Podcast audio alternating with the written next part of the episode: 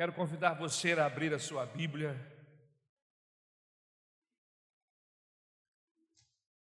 No primeiro livro de Samuel, no capítulo 11. Nós estamos estudando o livro de Samuel toda quinta-feira. E estamos no capítulo 11. Na quinta-feira passada estava conosco o pastor Ayrton e eu preferi abrir mão de pregar para dar o púlpito a ele. Até porque Deus havia colocado no meu coração que eu tinha que pregar essa mensagem hoje, domingo. E as coisas concorreram para isso. Mas eu quero convidar você, que pode estar conosco.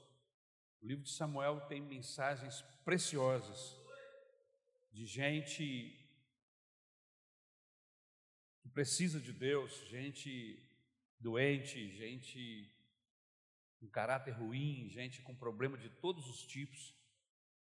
E nós vemos claramente a ação de Deus atuando na vida dessas pessoas. A mensagem de hoje vai falar de Saul. Saul é um dos personagens do livro de Samuel. São três principais personagens no livro de Samuel. O primeiro dele é o próprio Samuel. O segundo personagem é o Saul. E o terceiro personagem é Davi. Toda a história que envolve esses três homens, que envolve o povo de Israel, é um, uma história muito bonita, muito linda.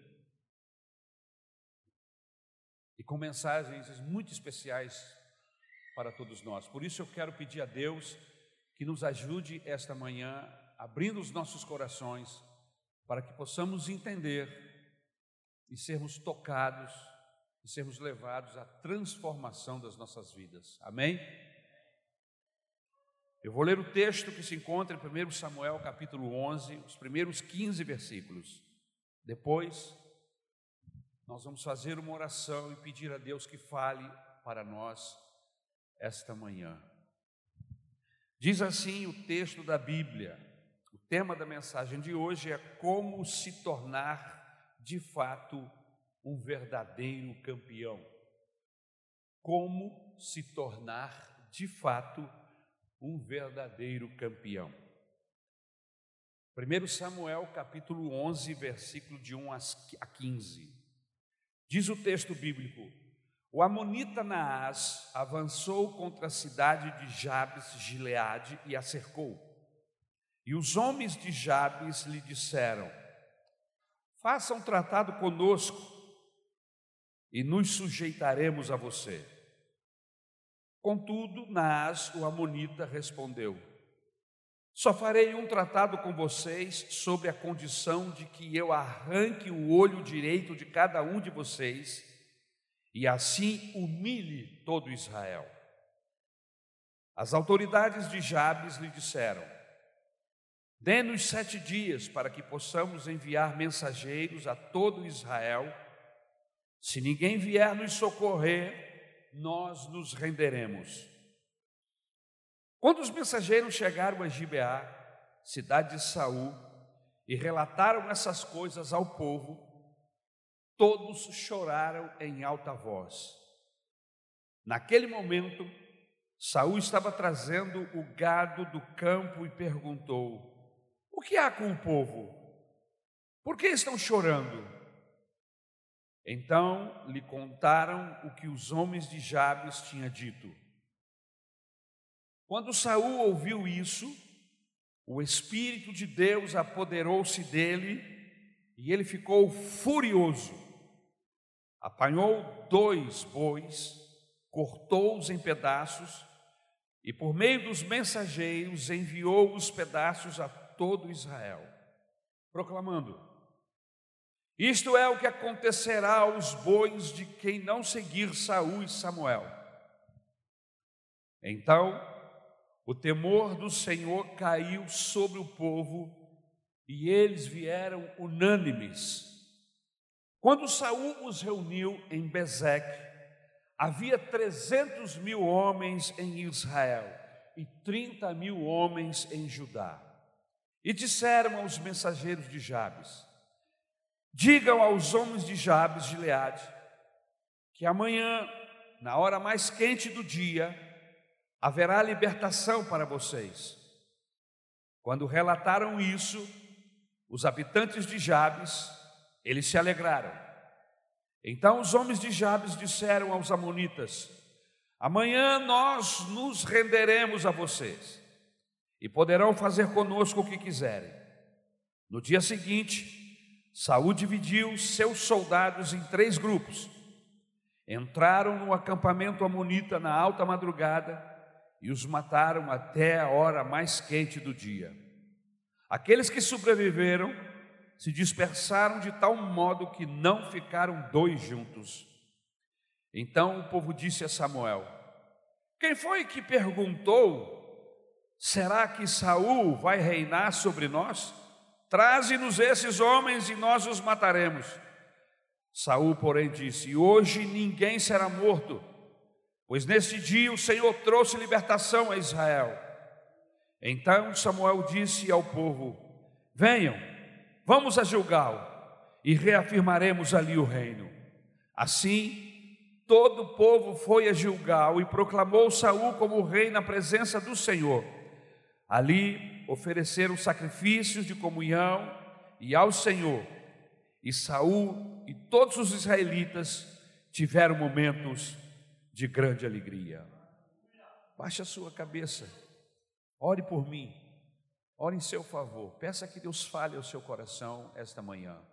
Meu Deus, mais uma vez te pedimos que a tua misericórdia nos cubra que a tua graça nos envolva, de forma que possamos tirar lições preciosas desse texto, Senhor, para abençoar as nossas vidas.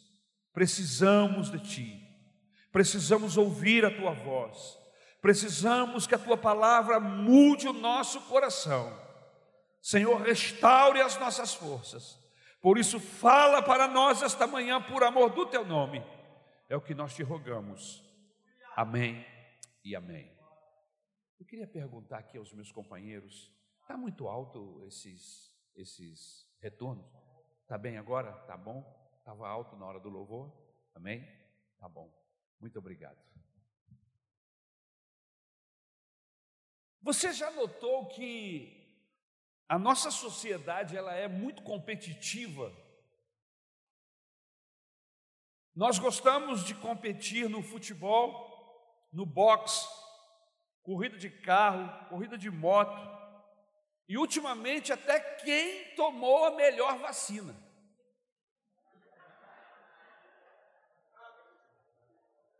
Eu cheguei na casa de um irmão outro dia e falou assim: qual a vacina que o senhor tomou? Eu falei assim: eu tomei uma que é inglesa, eu acho que é AstraZeneca. Ih, pastor, a boa mesmo é a,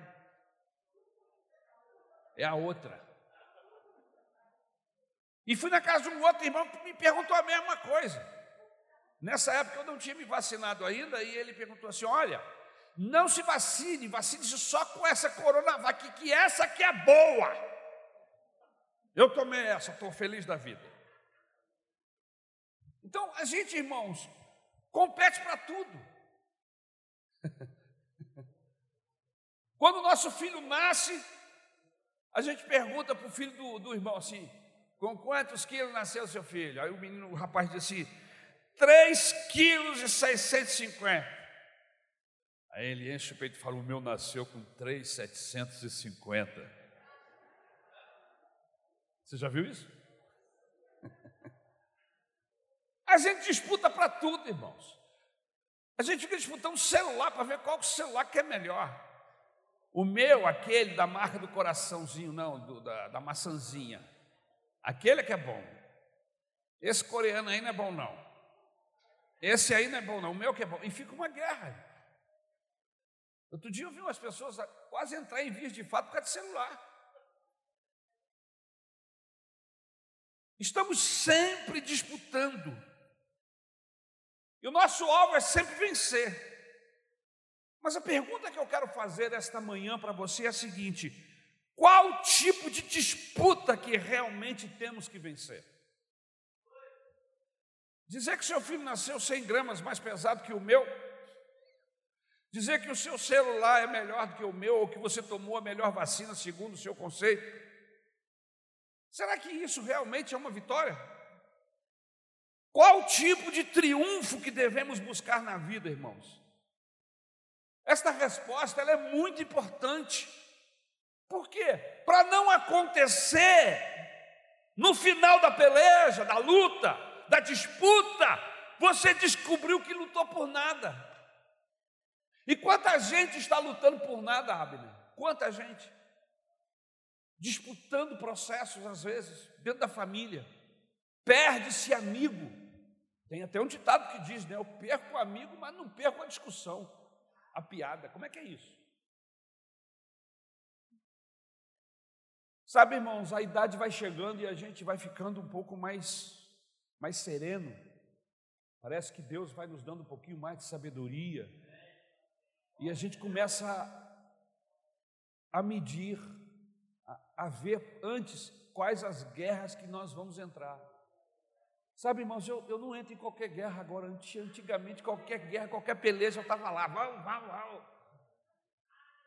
Sabe, irmãos, Pena que a gente não recebe essa sabedoria quando a gente é novo. Que o tempo é que vai nos ensinando. Você já imaginou se nós tivéssemos a sabedoria de hoje, há 10 anos atrás? Quem sabe não teríamos nos metido em problemas, não teríamos entrado em guerras, colocado escadas em paredes, subido até lá em cima e chegado lá em cima e que não chegou em lugar nenhum. Por quê? Porque botou a escada na parede errada porque entrou na luta errada, se desgastou, foi ferido e feriu, perdeu relacionamentos por nada.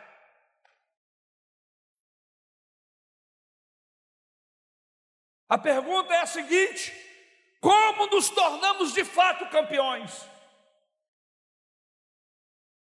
E eu gostaria que esta sabedoria, que esta ciência que nós estamos trabalhando ela aqui, ela fosse aplicada em todas as áreas das nossas vidas, principalmente em casa, em lutas, em disputas.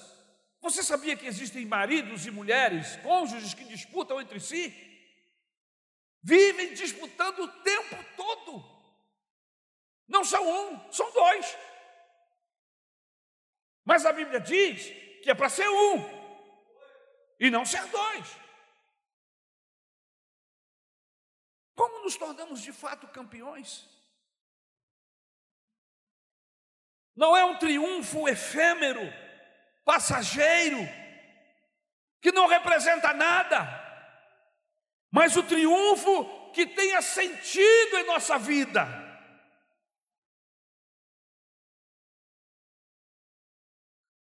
Semana passada havia uma disputa de futebol, e eu moro em frente a um prédio, e os, os vizinhos do mesmo prédio, um torcendo para um time e outro torcendo para o outro. E aí, durante o jogo, estava um pouco nervoso, estavam quase se pegando dentro do próprio jogo, você imagina a torcida fora. Eles começaram a se xingar de palavrões, a se ofenderem. E eu olhei assim da janela, levantei assim a persiana, fiquei olhando.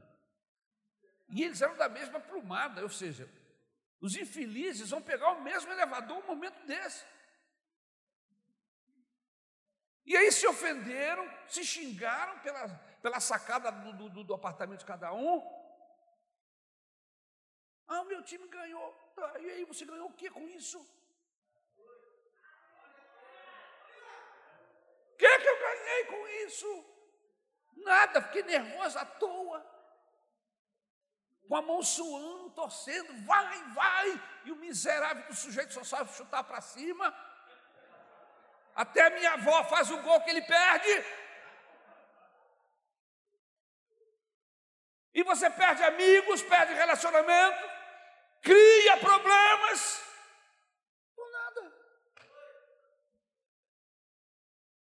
Triunfos que não têm sentido, que não mexe com o nosso dia a dia. É para isto que temos que aprender qual é o triunfo de Deus. E o capítulo 11 é o capítulo da primeira conquista de Saul. É na verdade a primeira vitória de Saul como rei. Já estava na hora de Saul ser rei de fato. Não um rei apenas de gabinete, mas um rei de fato, um rei que vence pelejas. Porque naquele tempo, naquela época, os reis iam para a peleja com suas espadas. Matavam eram mortos. E no capítulo 11, Saul tem esta primeira oportunidade. E o texto que nós lemos nos fala de um amonita chamado Naás. Presta atenção nesse nome. Naás havia sitiado o território de Jabes e Gileade. E houve uma grande perseguição. Em um determinado momento, o texto bíblico diz que eles fizeram uma trégua. E nesta trégua propôs-se uma aliança para que a guerra acabasse. E aí eu quero parar aqui nessa introdução ainda para dizer para vocês que nós precisamos tomar cuidado com quem a gente faz aliança. A gente precisa estar com os nossos olhos abertos com quem nos aliançamos. Quais são as pessoas que, nós dizemos que são os nossos amigos, que levamos para dentro da nossa casa? que comungam conosco. Eu preciso saber quem são essas pessoas. O texto bíblico diz que propuseram uma aliança para Anás, mas Anás era um sujeito mau. Existem pessoas com quem nós não podemos fazer alianças. Por quê? Porque são pessoas más. É como um cordeiro fazer aliança com um lobo, Abner. Isso vai dar certo? Cordeiro vai fazer aliança com o lobo. É como uma galinha fazer aliança com a raposa.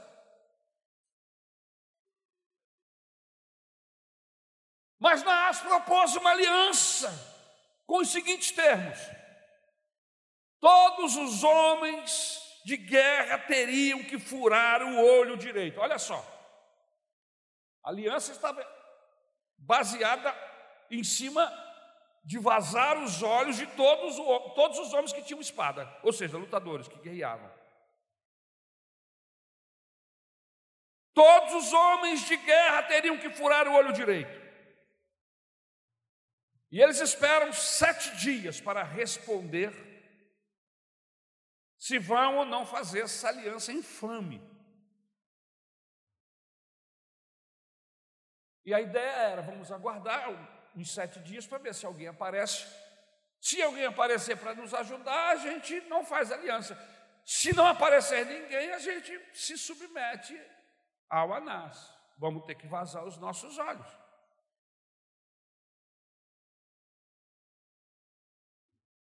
E aí houve um choro, uma tristeza, uma loucura uma aliança dessa. E essa notícia vazou e chegou até Saul. E aí no versículo 4, o povo chora em alta voz, o povo se desespera, e aí a gente chega ao primeiro princípio desta mensagem. Se quisermos vencer na vida, sermos de fato campeões, é preciso saber que o maior inimigo não é o mais poderoso. O maior inimigo não é o mais poderoso, mas o maior inimigo é aquele que consegue nos provocar maior pavor, maior medo. Não necessariamente ele é o mais poderoso, mas ele consegue nos apavorar mais. No capítulo 3, melhor, no capítulo 11, no versículo 3, texto que lemos, o texto diz assim: Então os anciãos de Jabes lhe disseram: Concede-nos sete dias para que enviemos mensageiro por todos os limites de Israel, e não havendo ninguém que nos livre, então nos entregaremos a ti. O maior inimigo que você tem, não necessariamente é o mais perigoso. mas sim aquele que lhe provoca o maior medo. Se nós atentarmos para o texto, nós vamos ver que este Naás não era tão violento assim. Tanto é verdade que quando Saul vai para a luta, vai guerrear com ele, Saul acaba com a raça dele em uma manhã. Venceu seus exércitos em uma manhã. Mas o fato é que Naás conseguiu provocar nos judeus um medo tão grande que ele se tornou um pavor. Queridos, se você se permitir se violentar pelo medo, você se tornará presa fácil de qualquer pessoa, de qualquer inimigo. Porque o maior inimigo que você tem é aquele que consegue colocar o maior medo no seu coração. A pastora Isabel é psicóloga. E de vez em quando nós trocamos figurinhas, porque eu, como pastor, e ela também, a gente ouve pessoas, dentro e fora do gabinete, e a gente fica vendo como que algumas pessoas permitem que outros lhe causem um dano tão tremendo. E eu não estou falando de dano físico, eu estou falando de dano emocional. Existem pessoas que ficam tão fragilizadas com a outra pessoa, que só o fato da pessoa entrar na sala onde ele está, ele já treme todo. O seu coração já fica desesperado e ele já não consegue articular as palavras. Qualquer palavra que esta pessoa, que ele considera terrível, dirigir a ele, ele quase desmaia. E eu tenho acompanhado alguns casos de pessoas da igreja que às vezes vêm ao gabinete e eu encaminho para a pastora Isabel, porque eu vejo que tem um problema emocional que precisa ser trabalhado, isso é um alarme. É um celular? Caramba, que celular é esse, rapaz? Isso aí é bom, irmão. Eu quero um celular desse lá em casa. Rapaz, parece uma sirene de obra de. Tá apitando para o almoço, né, irmão? Jesus Cristo, depois me diz a marca. Vamos voltar aqui, irmão. Você conhece gente assim? Que se deixa ferir de uma tal maneira que se deixa fragilizar de uma tal forma que ele não consegue desenvolver o seu trabalho no seu ambiente, ambiente de trabalho, porque ele tem um chefe que é abusivo, porque ele tem alguém que o fere, e ele fica uma pessoa nervosa, totalmente destemperada. Algumas pessoas desistem do emprego, Outras pessoas entram em processos depressivos, horrorosos. Por quê? Porque permitem que o outro promova em seu coração um terror. Foi isso que Anás provocou naquele povo. Porque o maior inimigo que você tem é aquele que consegue colocar o maior medo no seu coração. Será que essa manhã nós temos aqui algumas pessoas que tem um Naás desse na sua vida? É possível que haja um Naás desse lá no seu trabalho. É possível que haja um Naás desse que seja seu vizinho. É possível que o seu marido seja um Naás desse. Ou em menor quantidade a esposa, porque tem umas esposas aí que só Jesus e esse celular que tocou agora.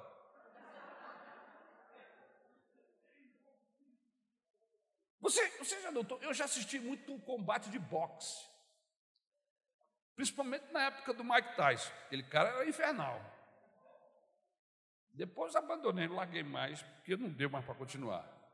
Mas ah, as lutas do Mike Tyson eram demora, 30 segundos, 40 segundos, o cara caía.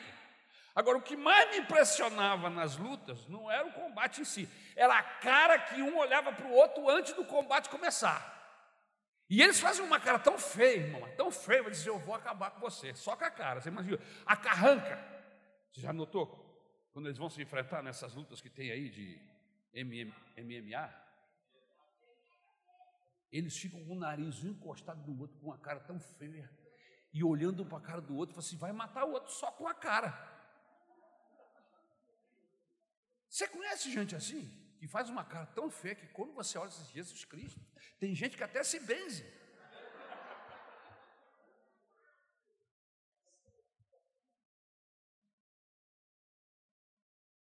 Essa é uma tática usada para fazer com que o outro se encolha. Fazer com que outro rapaz, um homem com uma cara feia desse jeito, está querendo me pegar. A hora que a luta começar, como é que vai ser? Aqui o Rio de Janeiro já foi um estado onde havia muito sequestro, graças a Deus que isso parou. Mas há 10 anos atrás havia muito sequestro. E uma tática do sequestrador é provocar na família o maior grau de medo possível, para que eles possam pagar o resgate. Aí eles ligam para a pessoa, dizem que vão cortar a orelha, vão cortar o dedo, que eles vão matar, é a tática do marginal. Ele chega com um revólver e diz: Eu vou te acabar, eu vou meter uma bala na tua cabeça, me dá o teu relógio, me dá o seu telefone. Eu não estou dizendo com isso que você não deva dar, pelo amor de Deus, eu estou falando da tática dele. Porque, inclusive, o conselho das autoridades é que você não, não resista, entregue. E não é só o conselho das autoridades, não. A Bíblia diz isso também. Se alguém te pedir a capa, o que, que você faz? Dá, dá outra. Pedir a camisa, te dá a capa. Se alguém pedir para você andar uma milha, anda duas. Não resista ao mal, entrega.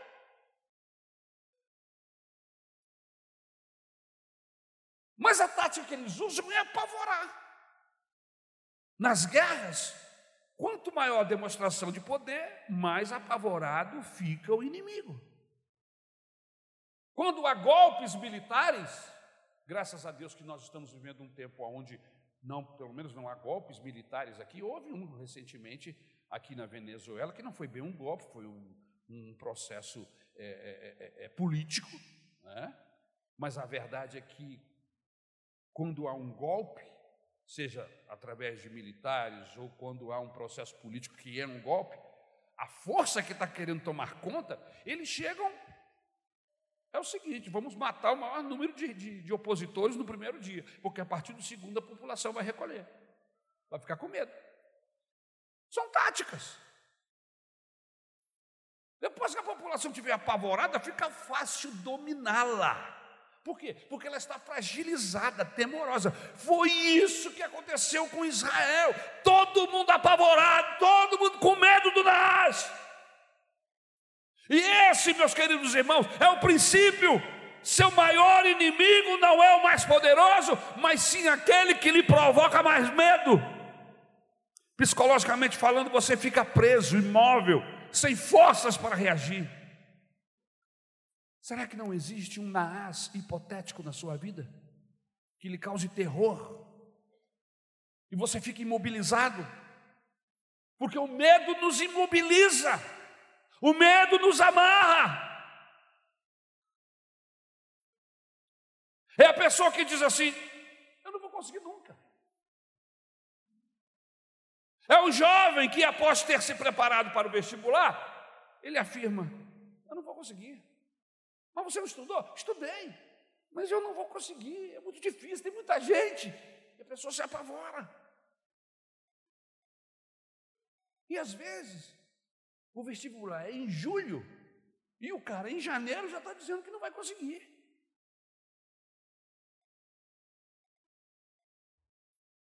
Para muitos, o vestibular se torna um monstro invencível. E nós vamos ficando com tanto medo que congelamos e perdemos a batalha, perdemos a capacidade de raciocinar. É o problema no casamento que parece insolúvel. Será? Será que você não está olhando de uma perspectiva errada? E isso torna esse problema insolúvel? É a pessoa que pensa que será esmagada pelas dívidas. Deixa eu dizer uma coisa para você: eu nunca ouvi falar que dívida esmagou ninguém. Dívidas não esmagam. Na pior das hipóteses, você perde tudo. E depois você começa de novo.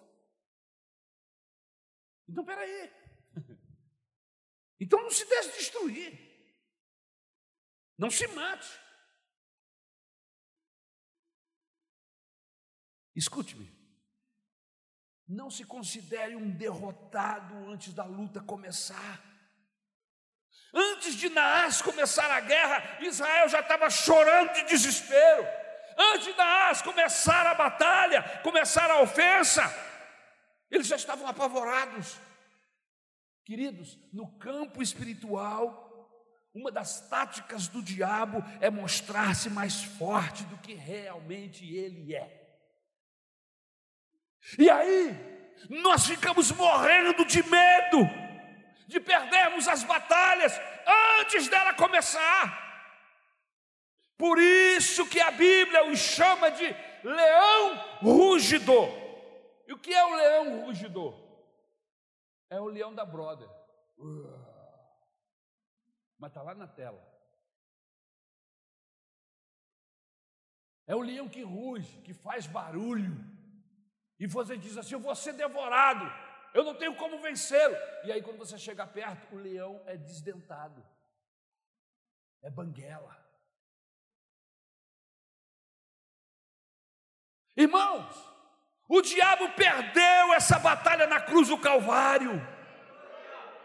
A Bíblia diz que Jesus esmagou a sua cabeça com os seus pés, aleluia.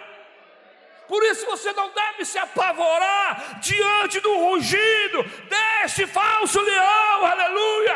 Jesus é o verdadeiro leão de Judá, aleluia.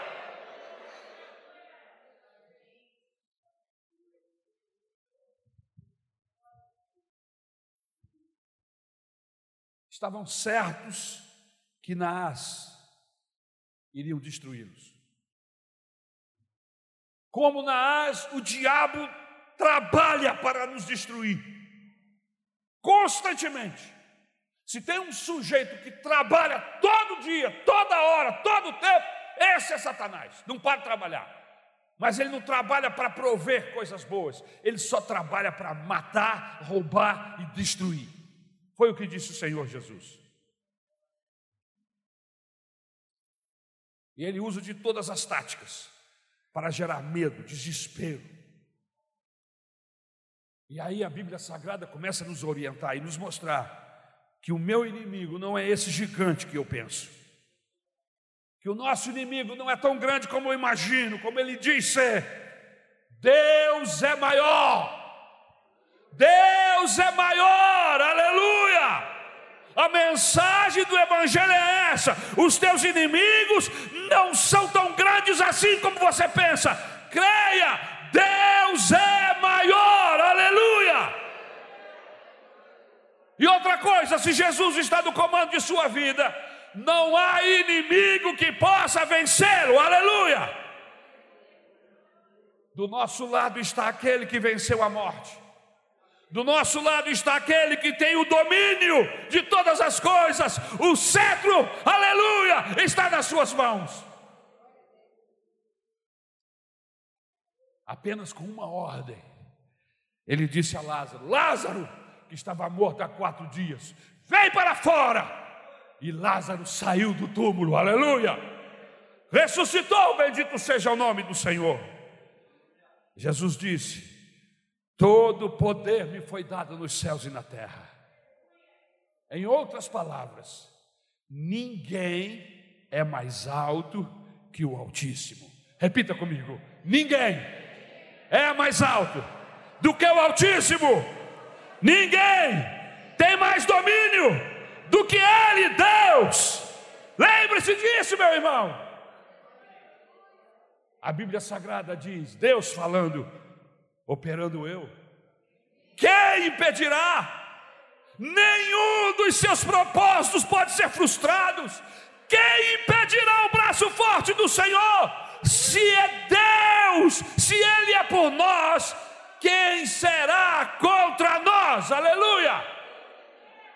Isaías 43, 1 ainda diz assim: Mas agora assim diz o Senhor que te criou, ó Jacó, e que te formou, ó Israel. Não temas, porque eu te remi, chamei-te pelo teu nome, tu és meu. Quando passarem pelas águas, eu serei contigo. Quando pelos rios, eles não te submergirão. Quando passares pelo fogo, não te queimarás, nem a chama arderá em ti.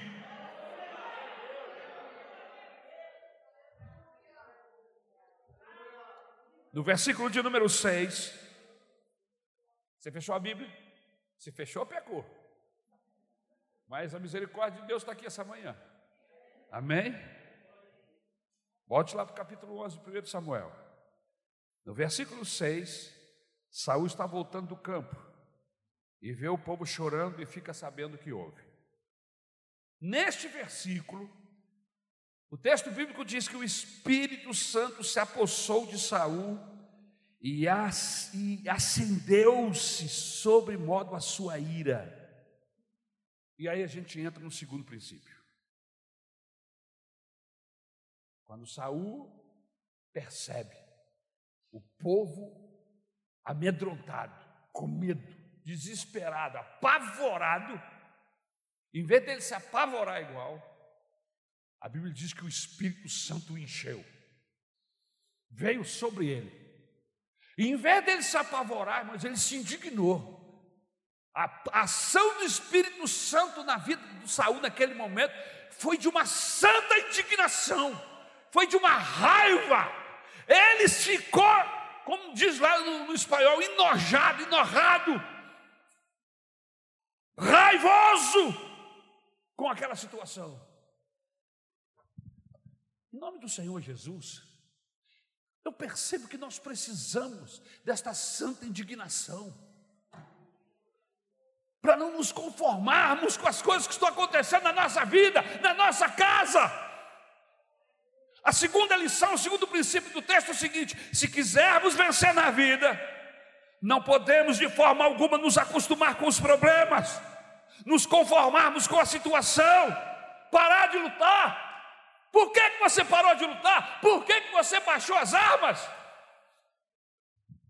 1 Samuel 11,6 dizia: O Espírito de Deus se apossou de Saul quando ouviu essas palavras e acendeu-se sobre modo a sua ira. Neste texto, a ira foi despertada pelo Espírito de Deus.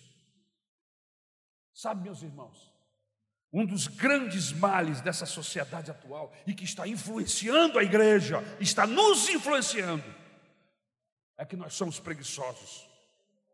Nós nos acomodamos com as nossas lutas, nós nos acostumamos com os nossos problemas, e esses problemas estão nos afrontando, e nós estamos dormindo em berço esplêndido.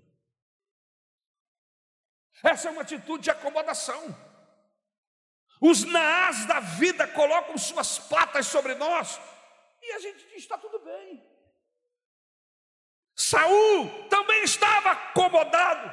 Saul estava lá cuidando do gado da família. Foi quando o Espírito Santo chegou e mudou essa situação, mudou Saul, provocou em Saul uma mudança, um inconformismo, e aí ele se indignou. Irmãos, a ideia desse projeto de oração aqui é que o Espírito Santo venha sobre nós, venha sobre você, e você que está passivo ao pecado, passivo ao diabo, o diabo está dando gargalhada na sua casa, lá junto dos seus filhos, que estão aprisionados a drogas, que estão presos a processos. Você que está preso a todo tipo de pecado, de malignidade, e está acomodado, nós vamos orar essa semana para o Espírito Santo vir sobre nós e provocar em mim e em você uma santa indignação, uma indignação contra o que é errado, uma indignação contra o pecado, uma indignação contra o mundo, contra Satanás, aleluia.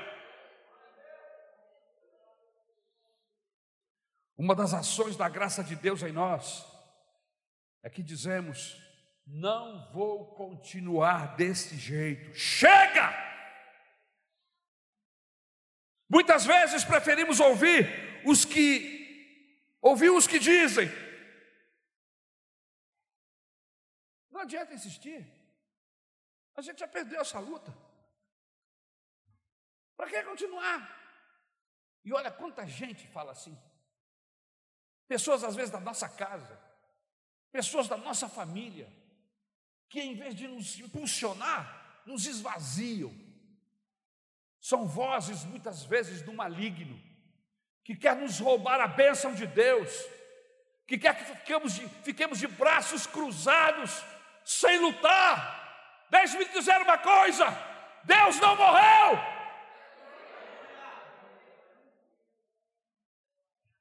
Aleluia.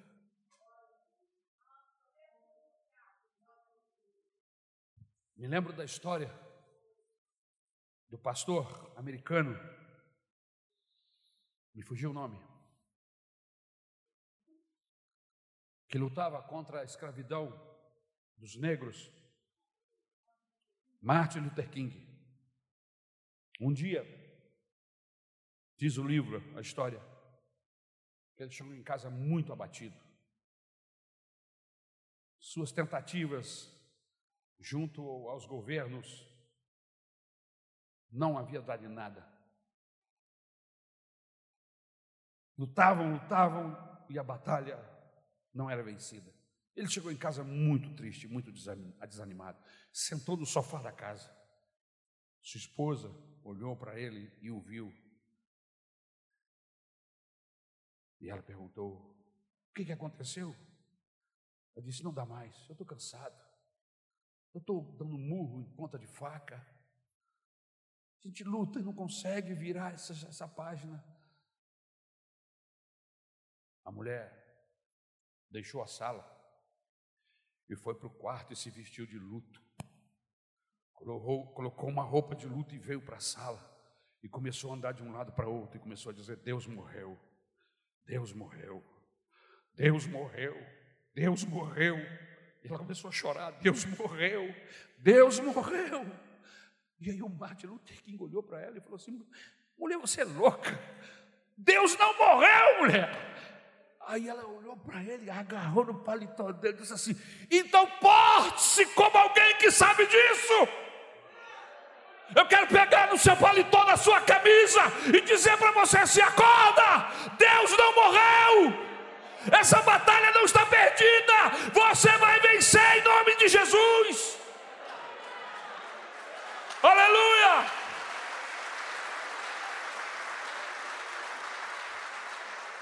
Mas nós nos acovardamos diante das encruzilhadas da vida, ficamos hesitantes diante das decisões importantes.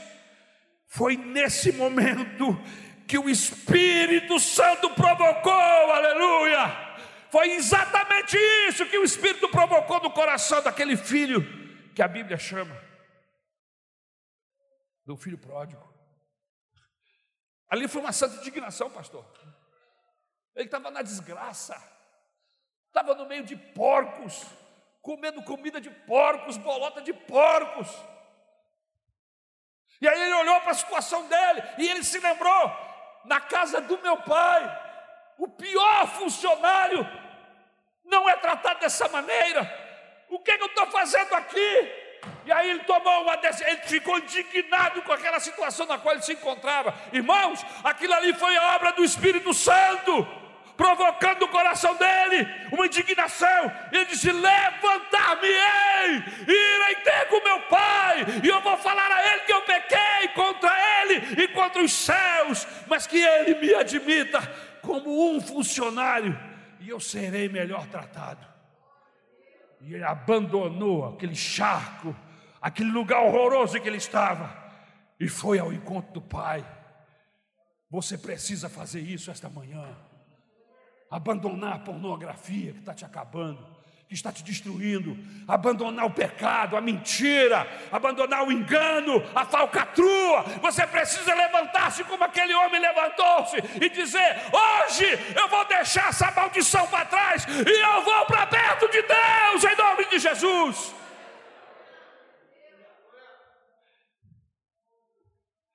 Basta. Chega uma hora que você precisa dizer: Basta. Aleluia.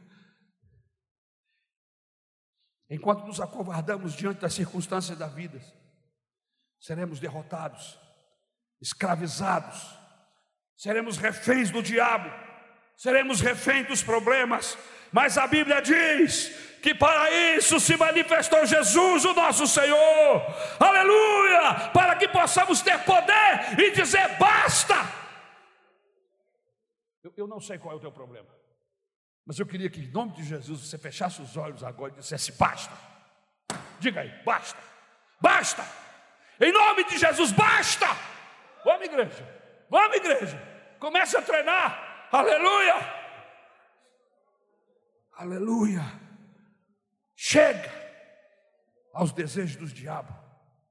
Basta de cair na mesma tentação, de fracassar outra vez. Basta. Chegou, parou. Até quando o inimigo, até quando o inimigo vai continuar a ter vitória sobre a tua vida? Até quando? Até quando você vai ser boneco nas mãos do diabo? Até quando? Basta! Hoje eu vou quebrar essa cadeia em nome de Jesus. Aleluia! E Jesus vai me ajudar, e eu serei o esposo dos sonhos da minha esposa, e eu serei a esposa dos sonhos do meu marido, e eu serei o filho dos sonhos dos meus pais e eu serei os pais dos sonhos dos meus filhos. Basta! Basta com a bebida, basta com o tóxico, basta! Eu vou quebrar isto hoje, em nome de Jesus. Até quando o inimigo vai continuar a ter vitória? Vai ficar rindo? Me lembro de um jovem contando sua seu testemunho, em desespero, porque o seu casamento estava indo por ralo abaixo. E ele falou, pastor, eu dei bobeira.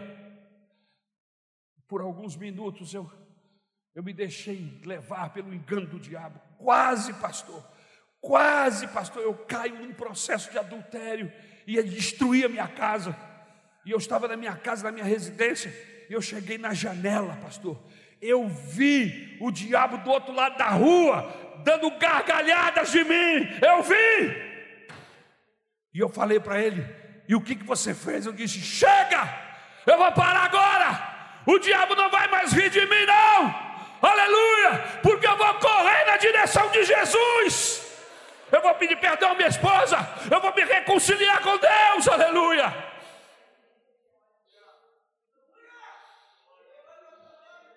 Até quando o inimigo vai continuar fazendo chacrinha na tua casa? Até quando?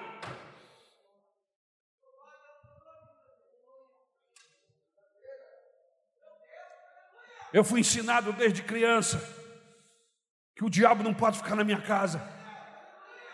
E não foram poucas as vezes que eu levantei de noite, de madrugada, assustado, com a minha mãe abrindo a janela dizendo: Vá para fora, Satanás, aqui não é o teu lugar. Não foram poucas as vezes que panelas caíram na cozinha e a minha mãe disse: Sai, diabo, aqui mora o Espírito Santo. Você precisa largar essa covardia de lado, você precisa se fortalecer nessa palavra e enfrentar esse anás.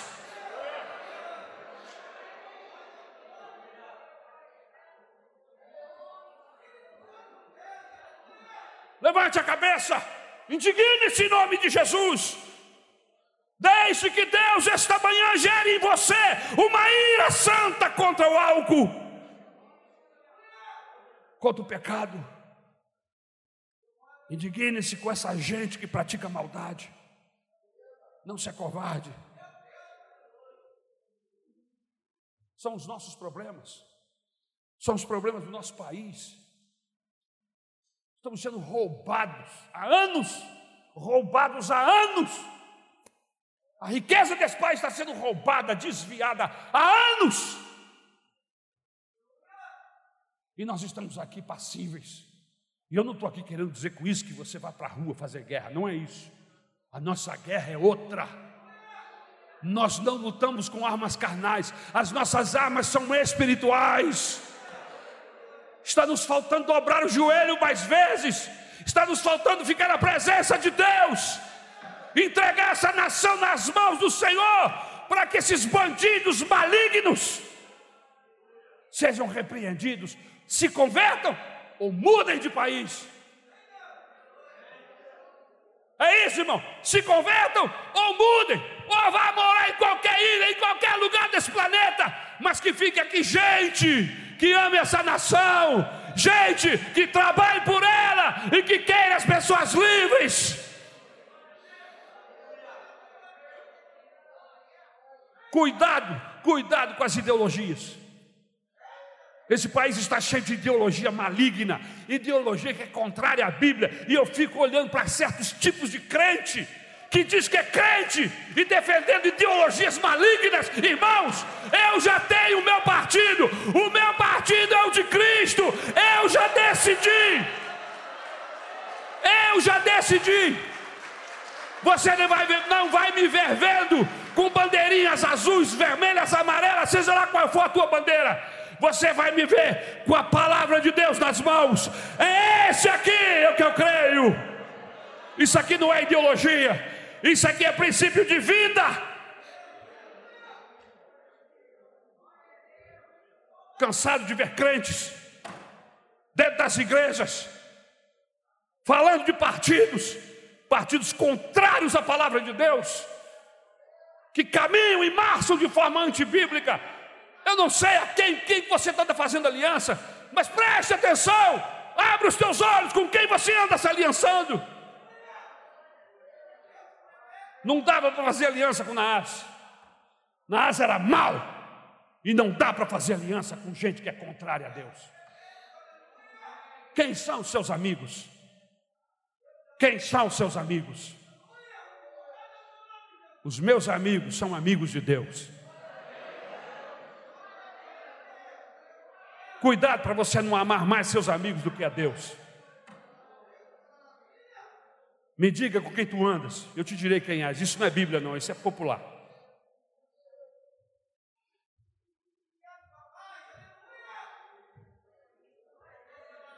São os nossos problemas, são os problemas do nosso país. E a gente vai cozinhando em banho-maria. Somos enganados, tapeados com jogos, assim como faziam os romanos. Os romanos faziam o que queriam e tapeavam as pessoas com jogos. Arrumavam uma briga lá no Coliseu ou no estádio qualquer. Matar cristão, matar cristão é uma boa. Vamos matar cristão.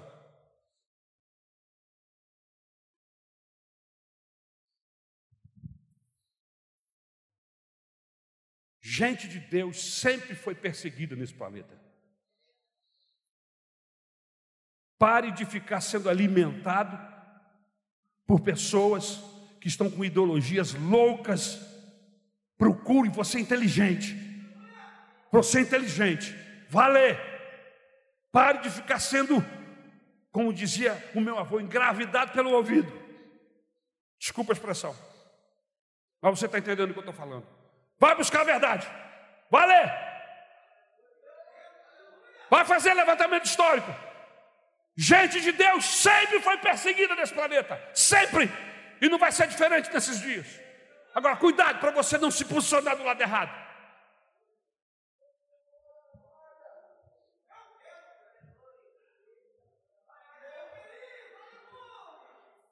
Enquanto nós estamos vendo campeonato de futebol, enquanto a gente está sendo entretenido por novelas, por Big Brothers, O Brasil está sendo entregue nas mãos de Satanás. A geração da Coca-Cola, geração shopping, que não quer saber de, de compromisso com a igreja. E o pior é que esse tipo de conduta está envolvendo até gente mais antiga, Gente que já foi fiel, gente que já teve compromisso, está deixando de ter compromisso. Desacostumou de vir na igreja, desacostumou de servir a Deus. Ah, pastor, posso servir em casa? Pode, de forma medíocre, de forma pequena. Igreja se reúne para cultuar a Deus. É bíblico, é orientação bíblica. Igreja se reúne para cultuar a Deus. Compromisso com a obra de Deus. Nós precisamos voltar a ter compromisso com as coisas de Deus. Enquanto estamos sendo entretenidos pelo inimigo, ele está nos roubando melhor. Vou dizer outra vez: o diabo não tem problema em nos dar coisas boas. Escute o que eu estou te falando. O diabo não tem problema em te dar coisas boas, desde que ele roube o melhor, ele roube a eternidade, ele roube Jesus, ele roube a paz. E paz não tem preço, irmãos. A paz de Deus não tem preço. Será que estamos vivendo aquilo que Deus gostaria que vivêssemos? Essa mensagem é para você ficar revoltado, não é contra mim, não.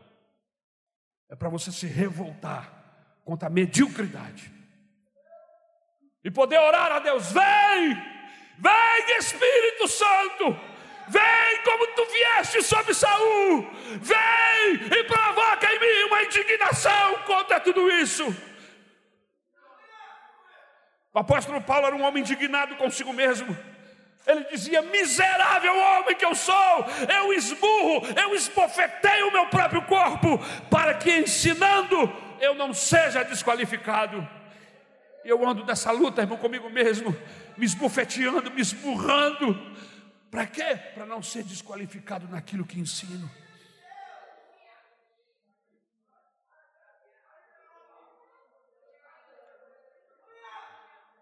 Aleluia. Versículo 7. Os bois são esquartejados e pedaços são distribuídos por toda a nação. E então todos foram convocados para a guerra. E aí no versículo 8, diz a Bíblia que caiu um temor do Senhor sobre todos. Agora eu quero fazer uma diferença entre o temor do versículo 4 e o temor do versículo de número 8. O temor de, do versículo 4 foi provocado por Anás. Nas, obrigado. Foi provocado por Nas. Apavorou.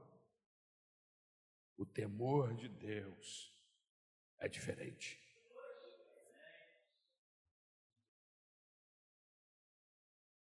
Temor de Deus, você se indigna contra o erro, você se indigna contra o pecado, você tem posicionamento. Eu estou cansado de ver crentes que perderam seu posicionamento, não tem posição. Ah, pastor, você é muito radical. Sou! A Bíblia é radical. A palavra de Deus é radical. E é isso que me encanta. É radical. Ela tem posição. Ela não fica rolando, se, se acomodando aos processos. Não! O que é verdade é verdade, o que é mentira é do diabo. O que é luz é luz e nós somos da luz. Nós somos do dia. Nós não andamos nas trevas e não somos das trevas. Por isso que o crente nunca é pego de surpresa, Abner. Por quê? Porque ele é do dia. E quem é do dia vê tudo. Você entendeu? Você entendeu? Quem é do dia, o Senhor revela, o Senhor mostra, porque é do dia. Mas quem é das trevas, está lá feito um cego, não sabe de nada. Você é do dia ou da noite? Porque se você é do dia, Deus está te mostrando. Agora, se não tem revelação na sua vida, nem na sua casa, cuidado, você está vivendo uma meia-noite, assim, sabe? Aquele, aquele momento da tarde horroroso, que nem é noite, nem é dia, que o farol do carro não consegue fazer nada. Tem uma hora que você fica assim, você liga o farol, ele não tem. Porque está no meio, sabe? A luz está indo embora e as trevas, a noite está chegando. Tem crente que está vivendo isso. Em nome de Jesus, em nome de Jesus, vem para a luz, vem para o dia. E você não vai ser enganado por pastor, você não vai ser enganado por lideranças falsas, você não vai ser enganado por ideologias. E outra coisa, ele vai avisar o dia para você, porque a Bíblia Sagrada diz que ele virá como ladrão para quem está de noite, mas para quem está de dia, esse vai saber, aleluia. E nós estamos avisando a igreja, o Espírito Santo está falando: arrumem-se, preparem-se, porque o dia está chegando, a trombeta vai soar, aleluia.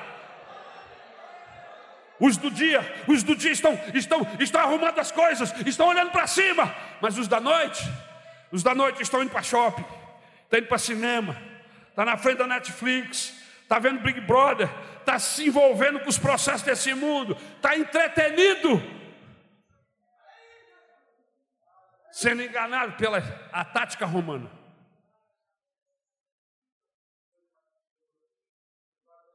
E aí a gente entra no terceiro princípio. Se você quer ser verdadeiramente vencedor em nossas em suas vidas, em nossas vidas devemos diferenciar entre o medo paranoico e o medo saudável. O medo do versículo 7 foi um temor saudável pois os levou a lutar, mas o medo, versículo 4, os travou, os amarrou, os intimidou. Qual é o medo saudável, pastor? O medo saudável é aquele que surge do nosso instinto de autopreservação. A preservação, a sobrevivência. É o que leva um, uma mãe se atirar e enfrentar cachorro na rua para defender o filho. É o instinto de sobrevivência. Ele vai morder, meu filho vai morder. Então, eu não tenho jeito, eu vou para cima dele. O paralelo é o mesmo. Se a gente não faz nada, esse cachorro maligno, ele vem para cima de você. Ou você parte para cima dele em nome de Jesus, ou ele te acaba, te, te morde. Não dá para ficar passivo, não. Enquanto olhamos de cima de um edifício e sentimos medo, esse é um medo saudável. Você vê a cobra venenosa e tem medo? Esse é o medo saudável. O medo saudável, ele não nos reprime, mas nos leva a uma luta para a nossa sobrevivência. O medo saudável nos faz agir. A vaca está indo para o brejo e eu estou vendo televisão. O medo saudável me levanta do meu lugar e me faz ir atrás daquilo que eu estou perdendo. O versículo 7 diz que caiu um temor do Senhor sobre eles, e eles se tornaram um exército. Será que você percebeu que o diabo armou uma armadilha e nós caímos? Será que você percebeu?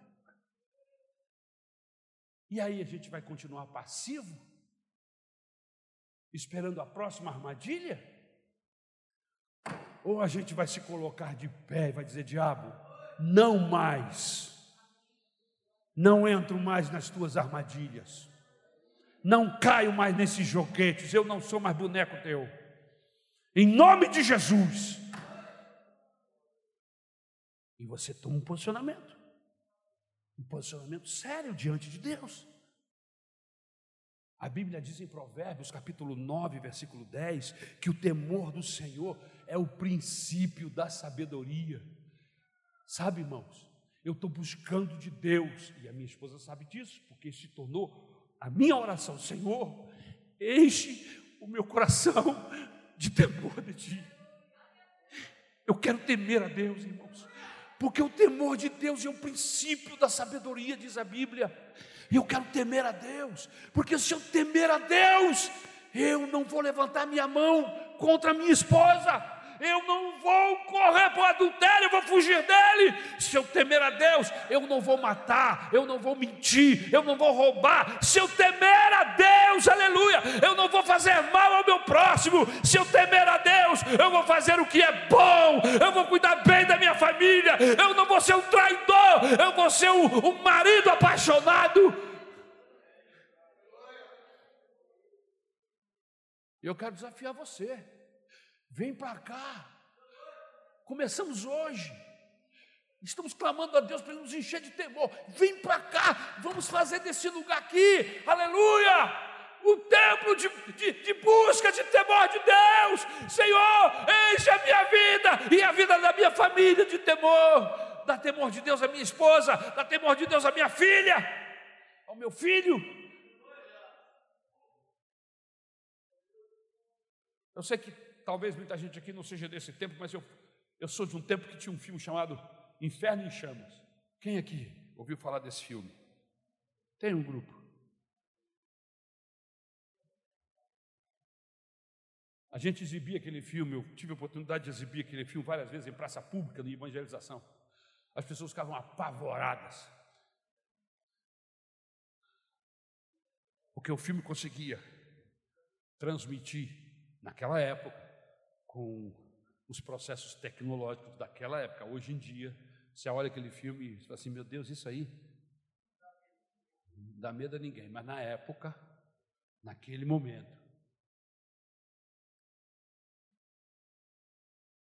eu era moleque em casa, e você já sabe que eu já falei um pouquinho aqui que eu não valia nada.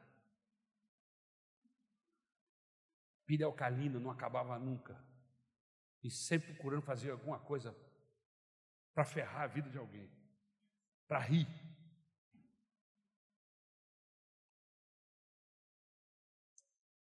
Aí meu pai comprou um disco chamado Última Trombeta.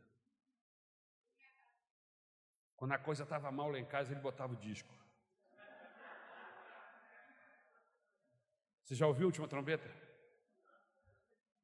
Era um LP contava a história da volta de Jesus, o que vai acontecer, e com encenação, com gritos e horrorosos. Irmão, uma tecnologia tacanha, mas eu estou falando da década de 60, causava um, um terror, causava temor. Que temor era esse? Quando terminava o, o LP, eu ia perto do meu pai e falava assim: pai, ora por mim. Mãe, ora por mim. Que temor é esse? É temor de Deus. É temor que me faz ver o meu erro, o meu pecado. É temor que me faz pedir socorro para Deus. É esse temor que nós estamos falando aqui hoje. Aleluia. Por causa do temor, eu tenho medo do adultério. E eu vigio. Eu estou alerta o tempo todo com temor no meu coração, o adultério não me laça, não vai quebrar a minha relação com meu Deus, nem com a minha esposa, absolutamente. Por causa do temor de Deus, eu tenho medo de ferir corações. Eu vou confessar aqui, vou abrir o confessionário. Eu fico aqui na igreja, às vezes, os irmãos que estão aqui mais perto de mim já devem ter notado isso, que às vezes eu, eu olho assim, eu digo, ah, o pastor vai me comer. Aí termina o culto, eu vou lá e falo assim, irmão, muito obrigado, porque você me suportou hoje. Obrigado pelo seu carinho, obrigado pelo seu trabalho. Você é bênção para mim. Eu tentando me dominar, para não me deixar levar por indignações que não vão me levar a nada, que não vão mudar a vida de ninguém, pelo contrário, vai ferir. Então eu vivo numa luta constante, porque porque Deus está colocando o temor dele no meu coração. E quando Ele coloca o temor dele no nosso coração, a gente tem preocupação em ferir o outro. A gente se preocupa com a ferida que a gente provoca no outro. E a gente corre para passar bálsamo. E a gente corre para que aquela pessoa não vá para casa triste com você. Sabe por quê? Porque você tem temor de Deus. E você não quer ninguém, ninguém triste. Quando você levar sua oferta no altar, você não vai querer ouvir do Espírito Santo, larga a tua oferta aí, vai, volta lá. Não, você vai entregar a sua oferta para o Senhor e vai saber que tudo do lado de cá está ok. Então, se a minha relação está legal na, na horizontal, ela vai estar legal na vertical.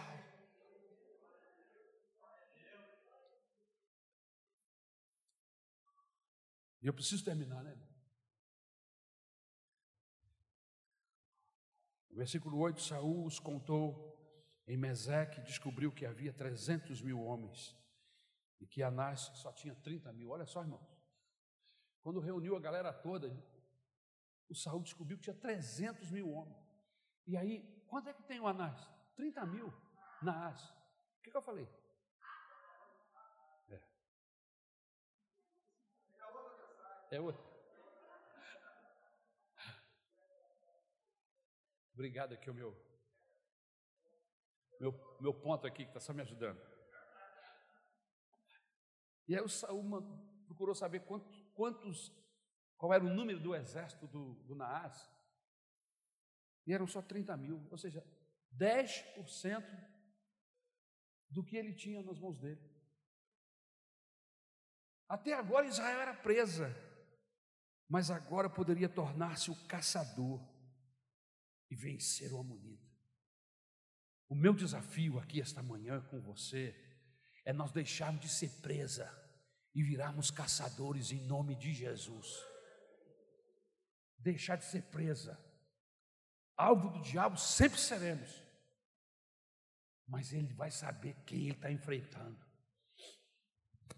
Ele vai ter que reunir mais capeta, porque com um só, dois não vai dar conta. Por quê? Porque você não está sozinho. Porque junto com você está o anjo do Senhor, com a espada desembainhada.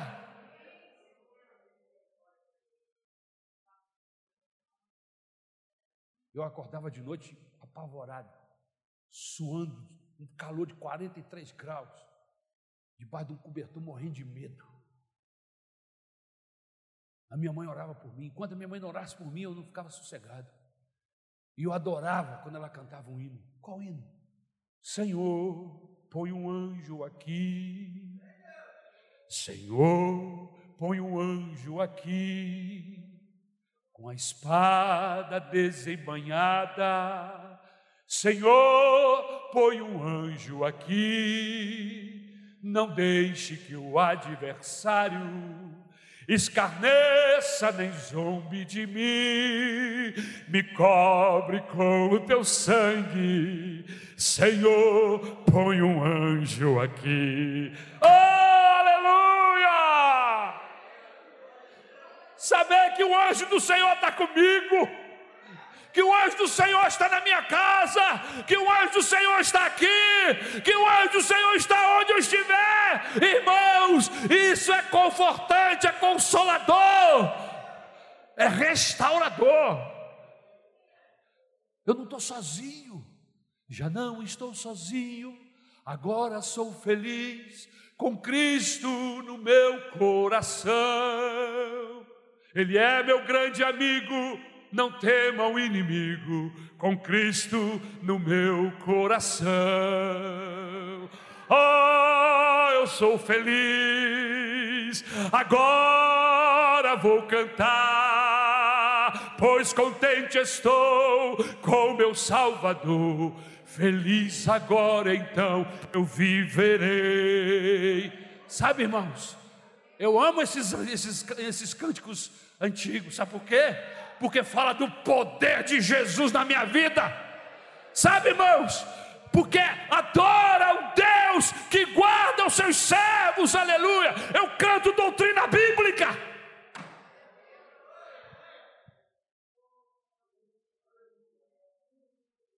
E a gente entra na última, eu acho que é a última. Quarto texto, quarto e último, em nome de Jesus. Você tenha paciência, um minutinho eu vou terminar. A nossa fortaleza vem da nossa capacidade de andarmos juntos. Escute o que eu estou te falando.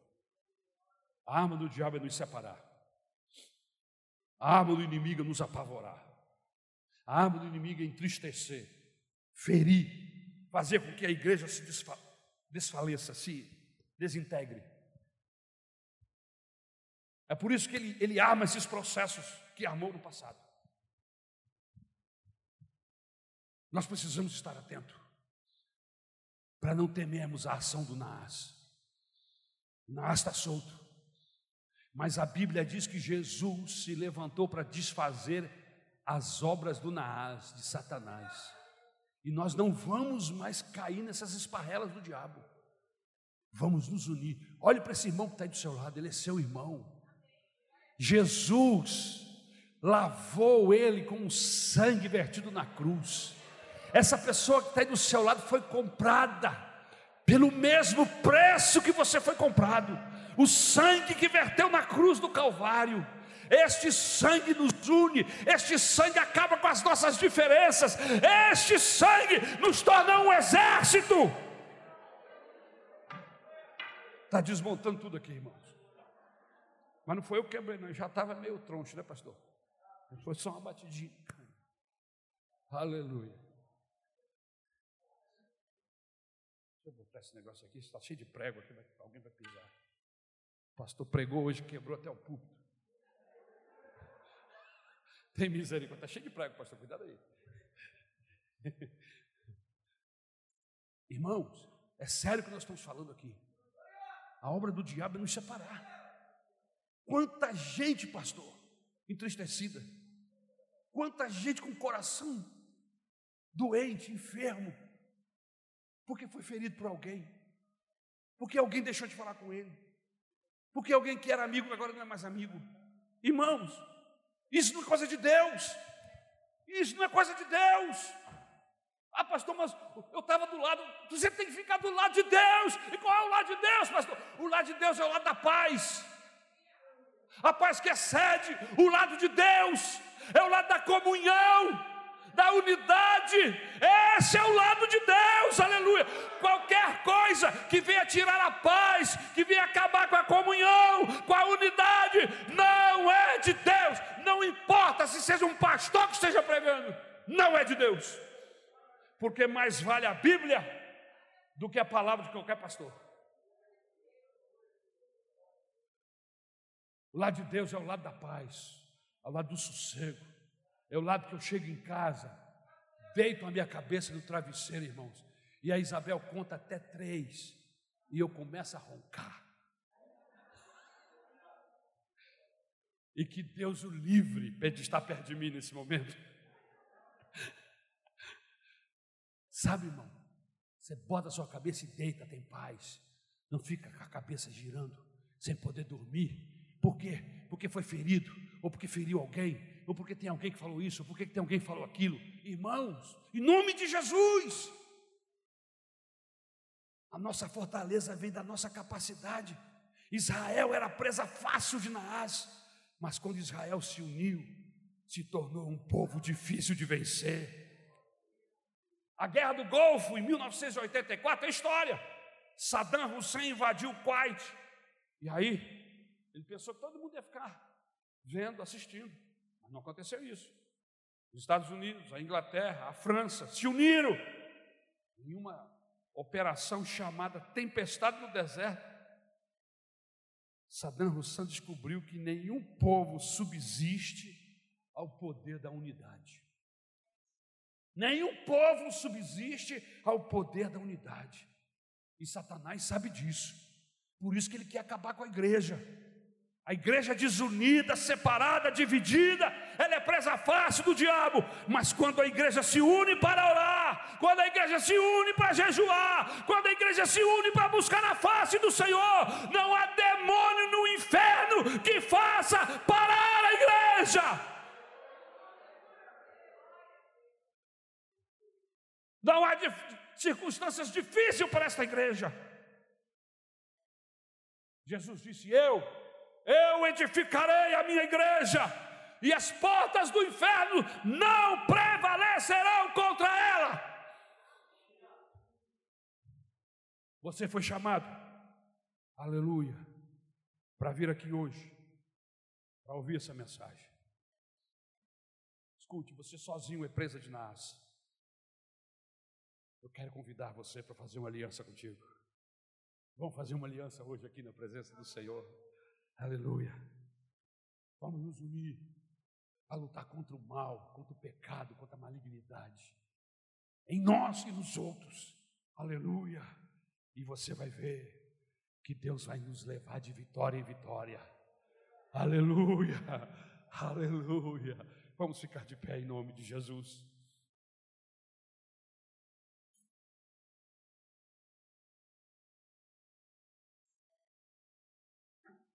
Se o mar se agitar e tudo escurecer, e parecer que eu não vou sobreviver, se o meu coração sentir que é o fim, eu vou manter os meus olhos firmes no Senhor.